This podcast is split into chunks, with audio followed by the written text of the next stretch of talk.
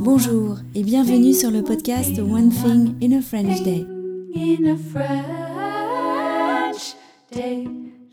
Aujourd'hui, mercredi 4 octobre 2023, cet épisode, le numéro 2282, s'intitule Garder un muscle dynamique. J'espère que vous allez bien et que vous êtes de bonne humeur. Je m'appelle Laetitia, je suis française, j'habite près de Paris et je vous raconte au travers de ce podcast un petit bout de ma journée. Le texte du podcast, le transcript, est disponible par email en vous abonnant sur le site onethinginafrenchday.com sur lequel je vous explique les options possibles entre le texte seul, qui est déjà un excellent moyen d'améliorer votre compréhension du français, et la version enrichie du transcript avec des notes culturelles, des tournures de phrases utiles ou encore des photos.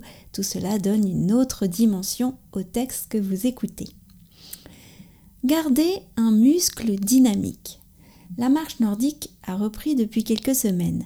Le dimanche matin, je me lève à 7h30 pour être au stade à 8h30. Là, Isabelle et Thierry viennent chercher les personnes en covoiturage. En ce début d'année, nous nous rendons au bois de Saint-Cucufa à Rueil-Malmaison. C'est à une vingtaine de minutes en voiture du stade de Courbevoie. On profite souvent de ce trajet en voiture pour échanger des nouvelles. Vous connaissez Isabelle, c'est avec elle que j'ai fait la grande balade en vélo à Paris au printemps. J'aime beaucoup ce temps de marche dans la forêt. On se sent bien, même s'il faut garder un certain rythme. Philippe connaît la forêt comme sa poche. En début de séance, il lève la tête et dit Aujourd'hui, on va partir par là. Ça m'impressionne toujours parce que je sais qu'à cet instant, il a déjà tout notre trajet en tête. La séance commence par un tour de l'étang, puis quelques mouvements pour s'échauffer et préparer nos articulations. Ce dimanche, le groupe était assez dynamique. C'est peut-être parce qu'il faisait une température idéale pour marcher, qu'il y avait du soleil et pas trop de monde dans la forêt.